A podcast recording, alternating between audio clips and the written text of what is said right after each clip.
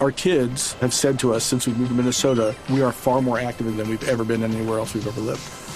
Moving to Minnesota opened up a lot of doors for us. Just this overall sense of community, the values that, you know, Minnesotans have. It's a real accepting, loving community, especially with two young kids.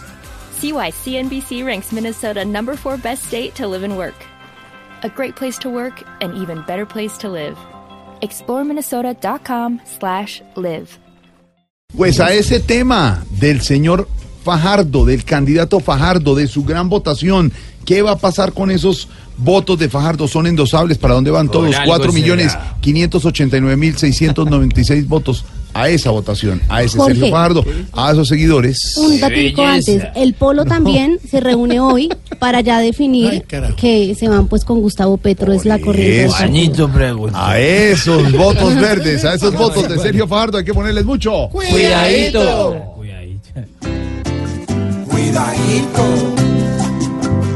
cuidadito, cuidadito, que de pronto estos tres son aconsejando a los suyos, los que montan el patrón.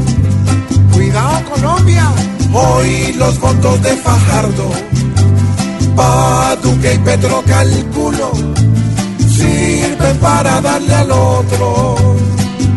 Una pela en pleno cuidadito, cuidadito, que para la nueva elección ya va a comenzar la fiesta del candidato Lambón. Resultados tan chimbos, poco que Vargas Lleras hizo hasta en regiones nuevas, sirve la segunda vuelta para blindarse las cuidadito, cuidadito, pues con esta votación se sintió que democracia aún queda en la nación.